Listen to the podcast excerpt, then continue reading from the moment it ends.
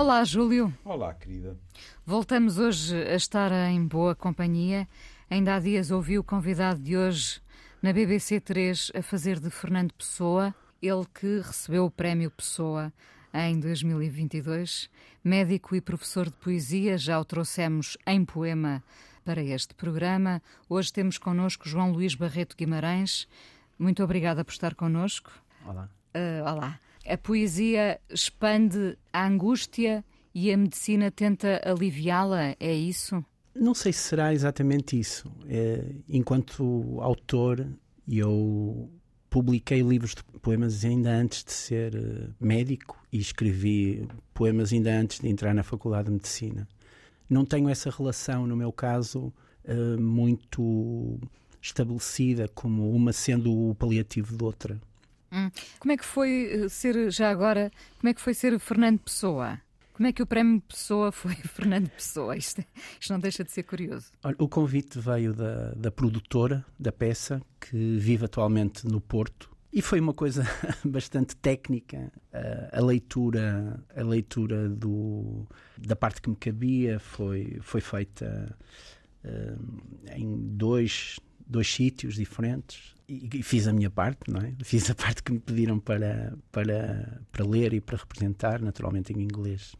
Eu ouvi, eu ouvi. E Prémio Pessoa? Bom, fez de, de Fernando Pessoa e chegar ao Prémio Pessoa. Surpreendeu-o?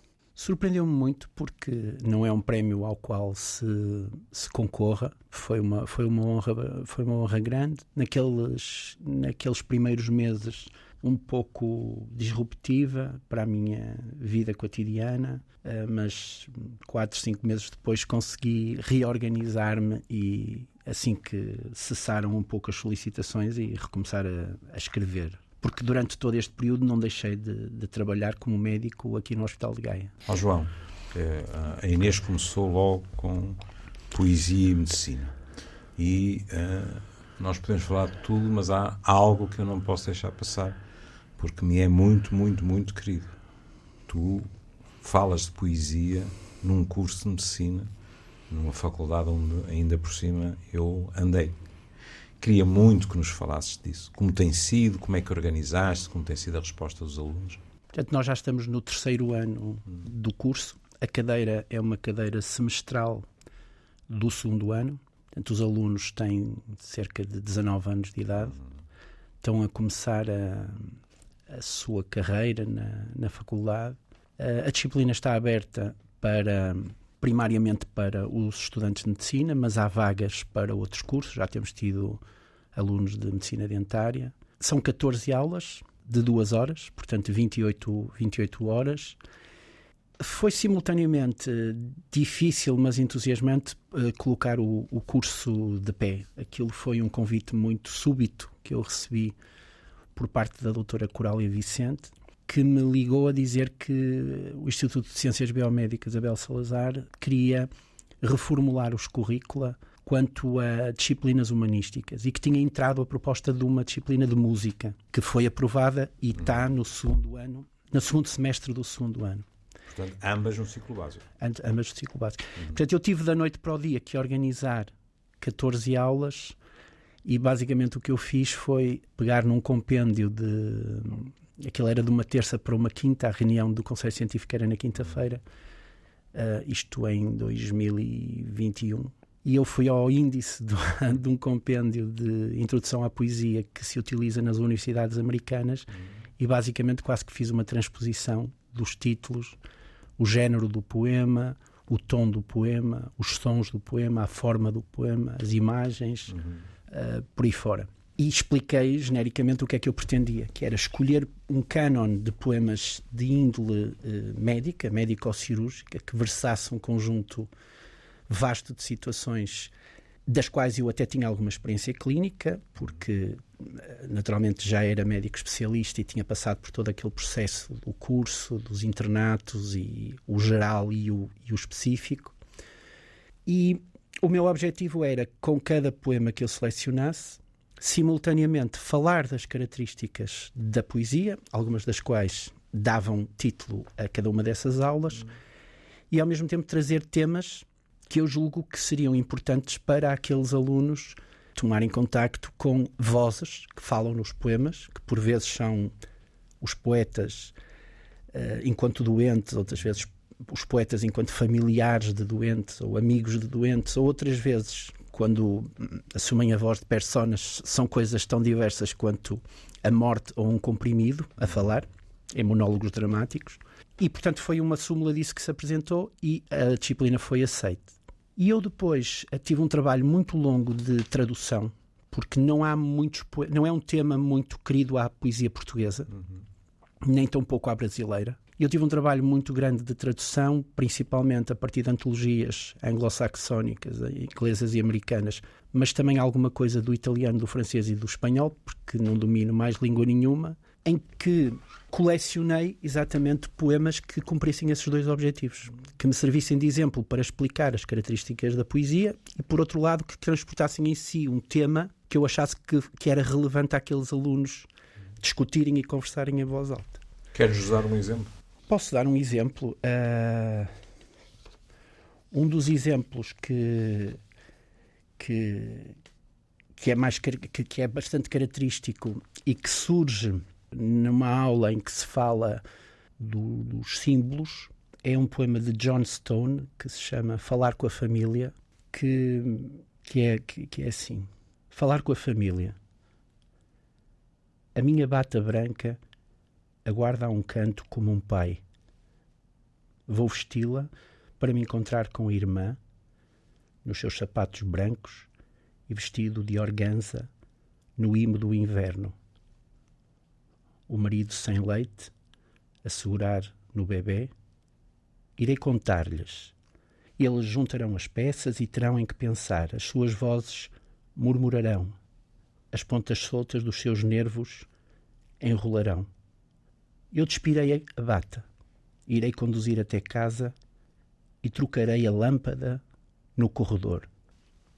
Aqui está um poema que nós conversamos sobre o tema, sobre a voz, sobre o tom, qual a importância do símbolo da bata branca, o que é isto de, de que forma é que, o, é que o poeta gera esta narrativa com as respectivas estrofes e os silêncios que vai introduzindo ao longo do poema a bata branca, a irmã com os sapatos brancos, uh, o inverno que é branco, o marido que não tem leite, leite esse que é branco. E o que é que significa este médico contar-lhes a notícia, naturalmente sobre a esposa? O que é que significa ele chegar a casa e trocar a lâmpada do corredor? Uhum. Que símbolo é este de trocar a lâmpada no corredor? E eles, há, há anos, há alguns cursos que já estamos em três, houve, houve situações, dito, dito de outra forma, que eles postarem no segundo ano não conhecem o conceito do burnout. Uhum. O que é isto de chegar a casa e ter, ter, que trocar a lâmpada? Porque uma das coisas que é interessante uh, chamar a atenção é que o poeta pode colocar no poema tudo aquilo que ele quiser. Podia ter sido qualquer outra imagem uhum. que o John Stone tivesse utilizado para este, para este último verso podia ter chegado a casa e ter ido ver um jogo de futebol, podia ter ido chegado a casa e beber um, um copo de vinho, mas porque é que ele vai especificamente trocar a lâmpada? O que é que significa isto do ponto de vista desta repetição diária de falar com a família, de dar mais notícias e de no dia seguinte ter que estar fresco para recomeçar outra vez com outro doente e outra família. Ainda nenhum aluno te disse, ó oh, oh, professor, podia ser trocar o chip. Podia ser trocar o chip, sim, é, é uma linguagem contemporânea. Podia ser, já agora na minha interpretação também, podia ser dar à luz no sentido de nascer de novo. Sim. E eu posso utilizar essa deixa, porque é interessante também pegar nestes poemas e, e, e, e falar aqui de, de, um poema do William Carlos Williams, que era um pediatra, um grande poeta americano, pediatra em Rutherford, que foi pediatra do Allen Ginsberg, ah. que tem um poema que descreve um domicílio em 1910 que se chama Complained, que traduzimos para queixa e que vai um pouco de acordo com o que acabou de dizer. Eles chamam-me e eu vou. É uma estrada gelada, depois da meia-noite, uma poeira de neve, retida nos rígidos trilhos. A porta abre-se. Eu sorrio, entro e sacudo de mim o frio. Ali está uma grande mulher deitada de lado na cama. Está doente, talvez a vomitar, talvez em trabalho de parto, para dar à luz o décimo filho. Alegria, alegria. A noite é um quarto escurecido para amantes. Através das persianas, o sol enviou uma agulha de ouro. Afasta o cabelo dos seus olhos e assisto à sua miséria com compaixão. Por exemplo, a luz, aqui, comparando estes dois poemas, é um símbolo de uma situação completamente diferente. Não é? Curiosamente, o poeta também estabelece uma gradação entre o branco da neve e a estrada que é gelada, e neste caso até mais sensações térmicas, o frio, abro a porta e sacudo de mim o frio. Aquilo que no poema anterior era a cor, o branco, para contrastar com a lâmpada, aqui é que talvez... também é frio, também Sim, é frio o branco, não é? é? E aqui é mais até o, a, a sinestesia do, do frio que depois, através da, do dia seguinte, portanto isto é um domicílio noturno, estamos a falar em 1910, a natalidade para cada mulher na América muito grande, Aqui o contraste é dado com a luz que, através das persianas, envia agulhas de ouro. Temos aqui uma metáfora interessante. Se quiser, não queria monopolizar isto de poemas, mas tem aqui outros dois exemplos interessantes que também têm a ver com a natalidade e faço a ponte através disso. Um poema da Fleur Haddock, que nos fala de uma coisa interessante, que é hum, a forma como os primeiros filhos reagem ao nascimento dos segundos filhos. E este poema aparece numa das aulas iniciais, quando falamos do tom e do, até da sátira, do humor com mensagem, e chama-se O Vídeo. Quando Laura nasceu, Seri assistiu a tudo. Reuniram-se todos à volta da cama da mãe. O papá e a parteira, e a irmã da mamã, e Seri. Afasta-te um pouco, disse o pai. Estava a tentar focar a câmara nas pernas da mamã e na cabeça do bebê. Assim que ganhou uma irmã mais pequena e a mamã voltou a ser magra e ficou duas vezes mais ocupada, Seri assistia ao vídeo uma e outra vez. Ela via Laura a sair e depois, ao contrário, fazia-a voltar lá para dentro. É um poema engraçado. Uh, ao João, eu, eu aí quero fazer um, um parênteses, porque quando, quando a minha ex-mulher estava grávida do, do João, que tu conheces, aliás, é? uma vez íamos de carro e o Guilherme, que tinha dois anitos para aí, virou-se para ela e disse com a maior naturalidades: Oh mãe, Porquê é que o mano não fica na tua barriga? Ele não estava a ver vantagens na saída. Era-lhe conveniente, é, claro. Exatamente. Claro. Mas ainda mantendo-nos neste tema da, da gravidez, vejam como um poema aparentemente médico pode falar de uma coisa tão relevante quanto a política, se quisermos. Há um poema do Paul Muldoon, que é um poeta irlandês, chamado Ecografia, que nós utilizamos uma outra vez, mas em que, em que é notório a existência de, de, comparações e metáforas que surgem como exemplo então nessa aula, mas em que na realidade o Paul Muldoon fala de um país que ele deseja que seja autónomo, independente, feito de cidadãos audazes e guerreiros, uh, nomeadamente mulheres que sejam autónomas e decididas e homens que sejam fortes para combater uh, o que quer que seja, uh, se quisermos, uh, utilizando a, a, metáfora que ele, que ele aqui tem, o inimigo. E agora eu vou ler o poema porque o poema aparentemente numa ideia mais superficial não diz, não exibe exatamente isto, ou seja, eu já fiz o trabalho de interpretação a priori. A ecografia, há algumas semanas apenas, a ecografia uterina de Jean parecia nada menos do que um mapa de satélite da Irlanda. Agora a imagem é tão bem definida que se pode distinguir não apenas a mão, mas o pulgar. Na estrada para Speedle, uma mulher pedindo boleia, um gladiador com a sua rede, avaliando a multidão. Oh, João, se me permite, fez a leitura prévia e o seu entendimento também.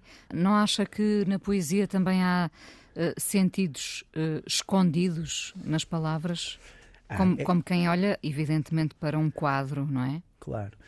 E repare, nós, nós aqui estamos a falar especificamente de, do cânon dos poemas que são utilizados neste curso de medicina e daí que eu esteja, de certa forma, expor a interpretação, porque na realidade as coisas como se passam a nível da leitura e como se passam a nível da aula é que o, o leitor tem um primeiro contacto com o poema, levanta dificuldades, levanta as dificuldades que tem na, na interpretação, eventualmente volta a reler o poema e estabelece a sua leitura. Não, não pode haver nunca na poesia nenhum grau de autoridade de sentido, na minha opinião. Na arte em geral, diria, não é? Sim. É evidente que há, que há signos e, e sinais que são mais óbvios e que remetem para, para eventualmente interpretações mais óbvias, mas na realidade a leitura só fica completa quando cada leitor, com a sua imaginação e com a sua experiência, experiência de vida, experiência de leitura, responde a cada poema. Tornando o poema num poema quase infinito, porque cada um de nós acrescenta mais um, um ponto, não é? Claro. O poema é interminável. Fundamentalmente porque, eh, se for um poema bom, tem a possibilidade de representar de alguma forma uma certa universalidade. Quando, quando o leitor lê o poema e diz é exato, e sente que é exatamente aquilo, que a sua experiência pessoal sobre o assunto ou o tema do poema é exatamente aquela, é o momento em que o poema cumpriu o, o ciclo completo da comunicação. Uh, e é evidente que há poesia mais objetiva e mais concreta que pode representar, de certa forma, uma dificuldade menor na, nesse entendimento, como é o caso do Eugênio, como é o caso da Sofia, e depois há a poesia mais simbólica, mais hermética, que, porque utiliza menos imagens literais e mais imagens perceptuais ou mais imagens conceptuais, que são os símbolos, fecha-se um pouco sobre si própria. E depende do caminho que o poeta queira fazer até o leitor e daquilo que, o, e daquilo que seja o conhecimento acumulado do leitor na, na interpretação e na leitura de poesia, o estabelecimento dessa comunicação e dessa ligação. Isto, são, isto é um tema que é muito complexo, porque se nós imaginarmos o leitor de um lado da ponte e o autor do outro lado da ponte, cada um deles pode cumprir uma parte variável do caminho. Podem se encontrar a meio, podem se encontrar do lado do leitor, e nesse caso terá sido o autor que fez um trabalho de comunicação maior. Provavelmente a sua poesia é uma poesia mais de imagens literais e mais imagens perceptuais, ou poderá ser o, o leitor que fez um trabalho maior e encontrou-se com o autor do lado dele da ponte. E nesse caso, provavelmente, é um leitor que tem mais experiência de leitura, que tem mais, que tem mais imaginação, que tem mais experiência de vida porque foi capaz de compreender a linguagem específica do, desse autor. É por isso que ouvimos muitas pessoas uh, dizer que não gostam de poesia ou que não percebem a poesia. Eu acho que as pessoas não gostam de poesia porque não tentam ler poesia ou porque tentaram ler poesia e não a compreenderam. Só que a poesia é múltipla. Cada voz, cada poeta é, é uma proposta. Eh, cada voz, cada tom, cada, cada poética. Uh, a coisa mais tola que se pode fazer é comparar poetas. Aliás, basta nós pensarmos no exercício de comparar. Eu há bocado falei do Eugênio, do Eugênio e da Sofia. Basta, basta fazermos o exercício de comparar um e outro. E é incomparável porque haverá sempre quem goste mais de um, sempre quem goste mais do outro, ou quem goste dos dois e não seja capaz de comparar. E por isso é, é a coisa mais tola que pode haver. O que o leitor tem que fazer, deve, deve, fazer, no meu entender, e é isso que eu faço enquanto leitor, quando leio a poética dos outros, é entrar no universo daquela proposta e acomodar-me lá. Ser eu a fazer esse trabalho de hum, compreensão. Porque há uma linguagem. Quando se fala desta coisa, quando eu falo desta coisa do, do, do universo de cada autor, há símbolos que são mais privados e há símbolos que são mais que são universais. E que há, se moldam mais também ao claro, leitor, não é? Há símbolos regionais e há símbolos que são universais. Se nós formos ler a poética de um país que nos seja distante, podemos não entrar naquela poética por falta de contexto, por exemplo. Portanto, há sempre um trabalho a fazer por parte do leitor que é cumulativo com as leituras que vai fazendo ao longo do tempo. É curioso. Estava-me a lembrar do, do poema que tu leste do início do século XX em termos, pronto, é de formação profissional, em termos de relação médico-doente, não só ao domicílio noturno, etc., está lá a palavra compaixão. Uhum. Que provavelmente não ocorreria da mesma forma, até na prática, fora da poesia, é? na, na medicina do século XXI. Diga-se passagem. Há, há aí uma coisa que eu não resisto a dizer, que eu fiquei perfeitamente maravilhado. Tive tanta dúvida que até fui verificar. Tu disseste um poema do Paul Muldoon que foi quem foi analisar as letras do Paul McCartney e tem no Spotify e noutras plataformas conversas com, com o McCartney sobre as letras que ele escreveu para as canções. O que, na minha opinião, é magnífico, não é? Porque demonstra que ele não está fechado numa torre não. de marfim, não é? E é capaz de, de ir fazer isso. São conversas, aliás, que eu aconselho a toda a gente, são magníficas. E tu, pensas muito no leitor quando escreves ou não? No momento da, da escrita, hum, não. Hum. Eu não. Honestamente, eu não faço eu não faço. A minha preocupação ao escrever é agarrar aquela epifania, uhum. aquele absurdo, aquele segundo sentido que o, o cotidiano, ou as minhas leituras, ou as minhas conversas me dão. Que é uma coisa terrível porque exige que nunca deixemos de lado a caneta e o, e o bloco, porque a, a mesma rapidez com que surge desaparece. Desaparece. Hum. Desaparece completamente. Aquilo é mesmo, como dizia o Valéry, uma linha dada. Une ligne donnée. Se não se agarrar, imediatamente esvai-se. E, portanto, o fundamental é fixar ali qualquer coisa. Se tiver eh, tempo, possibilidade e se estiver numa situação ideal, tento logo desenvolver aquela ideia e, hum. e avançar um pouco mais. E ocasionalmente consigo um primeiro esboço e um uhum. primeiro esquiço. Muitas vezes ficam as coisas abandonadas nos cadernos. E depois existe uma segunda fase, que também não tem hora nem dia, mas fundamentalmente precisa de ter um espaço e um tempo, que a mim me acontece, por exemplo, muito nos cafés, que é a releitura daquilo, daquele material, daquela matéria-prima que está uhum. escrita por nós nesses tais cadernos. E aí entram vários fenómenos de melhoramento, eliminação, colagem, justaposição. E já não estamos a trabalhar exatamente a situação, mas a memória da situação. Uhum.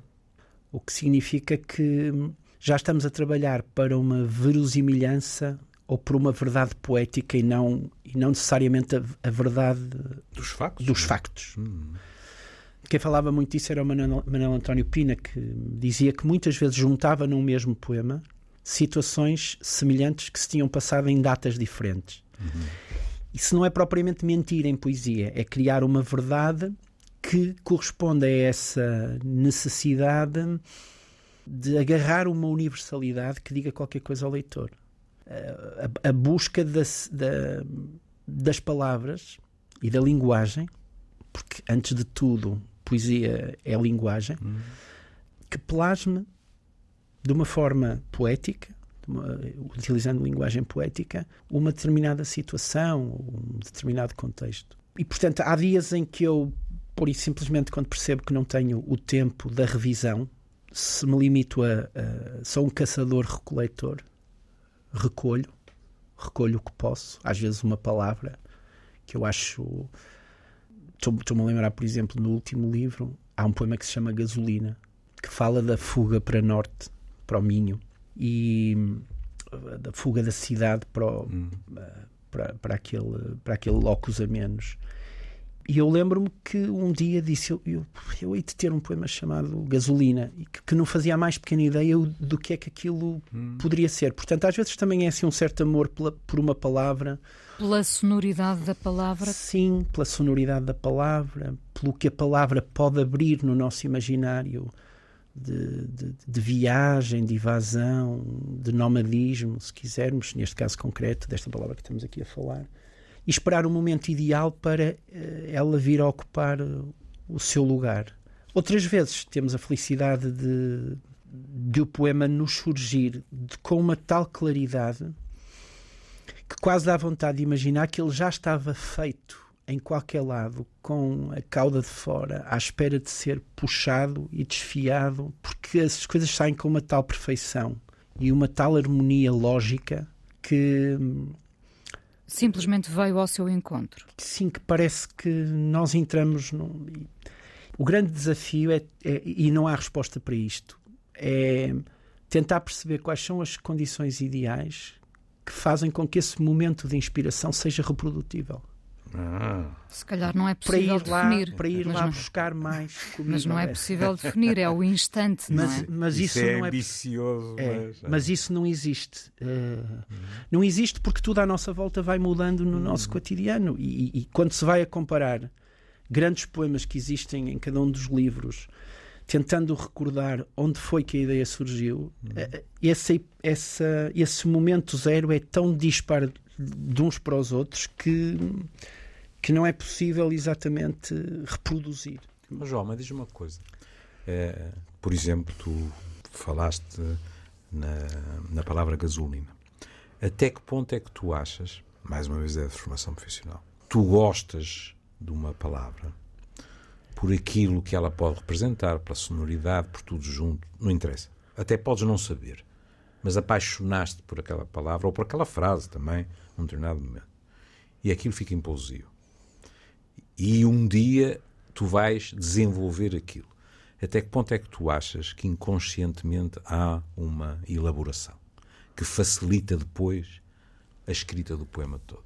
Pois isso é, no fundo, a, a discussão de que eu também falo nas aulas, na, prim, hum. na aula número um, sobre uh, de onde vem de onde verdadeiramente vem a inspiração. Hum. Na Grécia Antiga achavam que vinha do Olimpo, no Renascimento italiano achavam que vinha das musas femininas. Um, há quem ache que vem das leituras. Eu acho que vem da vida. Uhum. Uh, especificamente daquilo que, como dizia o Borges, daquilo que nós lemos, daquilo que visitamos, uhum. daquilo que, no, que, ouvimos, daquilo que experimentamos. E onde entra, onde entra um, o fator pessoal da imaginação que, que, provavelmente também é alguma coisa que se constrói desde a infância com as hum. próprias uh, leituras e com as próprias experiências culturais. Um, sendo que o cérebro é provavelmente das coisas dos órgãos mais desconhecidos hum. para nós uh, médicos e anatomistas uh, porque conhecemos a anatomia mas não mas não verdadeiramente não, não conhecemos como se calhar gostaríamos os processos de criação. E, portanto, às vezes, uh, às vezes a ideia, uh, estas, esta, estes poemas e, este, e a criação, se calhar genericamente falando de, de, outras artes, da música, da pintura, também parte muito de mergulhar num ambiente propício. Uhum. Eu vivo rodeado de livros e na minha pasta transporto este, este, este tipo de matéria-prima em bruto que, por exemplo, almoço no hospital eh, isolado do grupo com livros à frente. Portanto, eu também tenho gatilhos e tenho fenómenos de ignição que me transportam para, para uma certa linguagem de onde pode surgir a centelha. Uhum. E eu, na realidade, não quero perceber o fenómeno como ele surge gostaria de saber reproduzir o fenómeno para que tivesse a capacidade. Por exemplo, eu sei, eu, eu tenho consciência que há um que eu já percebi, a viagem. Uhum. E porquê a viagem? Pela questão do estranhamento.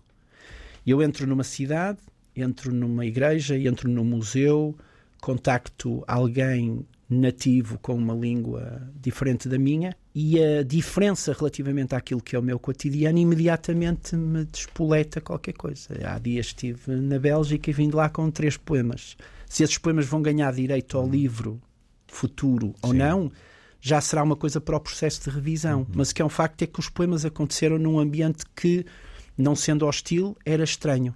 Uhum. Ou seja, não habitual. E isso é um gatilho. A diferença uh, leva a processos cerebrais de comparação, de, de levantamento de sentido, de, de, de, detecção do absurdo, de súbitas epifanias, uhum. que transformadas em linguagem levam à escrita de versos que conduzem à escrita de poemas. Uhum. O processo é este, não é? Pronto. Uh... O, João, o João falava aqui uh, do facto do poema estar pronto muitas vezes, não é? Ele vem ao seu encontro, mas ele também vem ao encontro do leitor, neste caso da leitora. E agora podem rir-se com o poema que se segue, que veio parar às minhas mãos. Procura às minhas mãos, justamente, procura às minhas mãos uma mulher nos 40 pedindo que lhe atrase o outono dos olhos cansados. Só queria perder dez anos. E penso no que de amargo possa ter acontecido para a ter a desejar punir um decênio à idade. Dou comigo a lamentar não saber delir memórias, somente rugas e ridículas ruínas pouco marcadas. Na armadilha do tempo ninguém tomba por engano, não se expurga a pele por décadas, quanto muito dano a dano. Chama-se Botox. Este poema, João, pergunto-me porque é que ele terá vindo ao meu encontro, não é? Uh, nunca pensou chamar Botox a um poema? Não. Até, até ao ter escrito, evidentemente. Até ao ter escrito, isso foi, isso, isso foi um poema que, que me surgiu da atividade profissional, uh, porque achei interessante há uma certa constância. Eu agora já, nem, já não faço medicina privada, uh, estética designadamente, apenas faço reconstrutiva de mama. Mas uh, na altura em que comecei, em que fazia alguma estética, achei interessante que havia uma ideia uh, que se repetia neste, neste tipo de situação ou com estas pacientes que, em que elas, elas só queria perder 10 anos. Sim, e havia, a idade, não é? E havia ali um. E havia ali, não, não era 20 que eles queriam, que queriam perder, nem era apenas 5, era um número redondo dos 10. E acabei por constatar, porque nós conhecemos a, o rosto das pacientes com 20 anos, com 30 anos, com 40 anos, com 50 anos e com 60 anos, que efetivamente este tipo de métodos, nesse caso são métodos não cirúrgicos, embora invasivos, o botox e o ácido hialurónico, normalmente aquilo que conseguem atingir, o limiar e o limite do benefício estético é curiosamente re, uh, regredir os aspectos, os sinais de envelhecimento cerca de 10 anos. E achei interessante que o, o, o conhecimento vou dizer, popular, o senso comum relativamente àquela situação, que provavelmente resulta de conversas que, que as pessoas têm entre si, só queria perder 10 anos. E foi a partir daí que, que, que, fiz esse, que escrevi esse poema, que corresponde quase a transformar o, in, o inverno da vida, regredi-lo ao outono, ou o outono da vida, regredi-lo ao verão, trazê-lo de volta ao verão eh, com esses 10 anos, 9 anos, 12 anos, com essa, com essa hum, atitude técnica ou cirúrgica sobre, sobre as doentes. Júlio, estamos mesmo a terminar? Sim. Se quiser estender, não sei se trouxe um poema também. Não, eu tenho aqui. É, tem o poeta, não, tem o poeta à é frente, verdade, não é? Tem o poeta em carne e osso mas, eh, sobretudo, o poeta teve a gentileza de trazer a lista das aulas que, que dá e dos temas. E vai daí, eh, sem querer estragar o, o resto do domingo a ninguém, eh, se tu estivesses de acordo, João, aqui há uma coisa que é uma, uma justa posição do humor e da autocomiseração na doença. Não importas? É um poema engraçado. É um poema escrito por um, por um médico eh, chama, chamado David Bergman e que se chama O Pênis do Meu Pai. foi a pessoa que escolheu. Foi, foi, foi. o pênis do meu pai. Uma enfermeira retira do meu pai um catéter Foley através do qual, como uma ampulheta, pingou o sedimento líquido da urina. Mas assim que o faz, ele começa a sangrar e de repente a sala fica cheia de mulheres. Eu que me mantive à porta, volto-me agora para ver o que estão a fazer. Cuidadosamente, uma loira esfrega os genitais e uma enfermeira grande, negra, cuja face é a máscara da gordura, coloca uma toalha sobre a virilha dele. Tapa os olhos com receio, não do sangue, mas da coisa macia e cinzenta entre as suas pernas. Mais tarde, o pai brinca. Tive de esperar até aos 90 para estar rodeado de raparigas, todas a olhar com interesse para o meu pênis. e é curioso que, o que eu te dizia há bocado da questão do inconsciente, etc. Não é? uh, eu não fazia a mínima ideia que o poema era esse. E, e quando tu disseste o pênis do meu pai, é? A minha formação profissional disse não acredito nisto. Caí em cima do complexo de e na realidade não. Caí em cima de uma situação explicitamente médica. Ó, João, como é evidente, a Inês fará as honras da, da despedida, mas eu queria te agradecer muito. Foi muito bom estar contigo. Ainda melhor estar contigo, carne e osso. Melhor que isto, só voltarmos a encontrar-nos no Algarve no meio do, de uma festa com, com uma mesa posta, etc. Mas espero bem que estejamos juntos rapidamente de novo. Muito obrigado por teres vindo. Obrigado, meu professor. O médico e poeta João Luís Barreto Guimarães, Prémio Pessoa em 2022, professor de poesia também, hoje no Amoré. Semana passada ouvimos A Garota Não com Urgentemente evocando Eugênio de Andrade. Hoje vamos terminar com dois homens a falarem das lágrimas que os homens teimam em encolher num lenço enxuto, Manel Cruz e Samuel Lúria. Até amanhã, Júlio. Até amanhã, querida.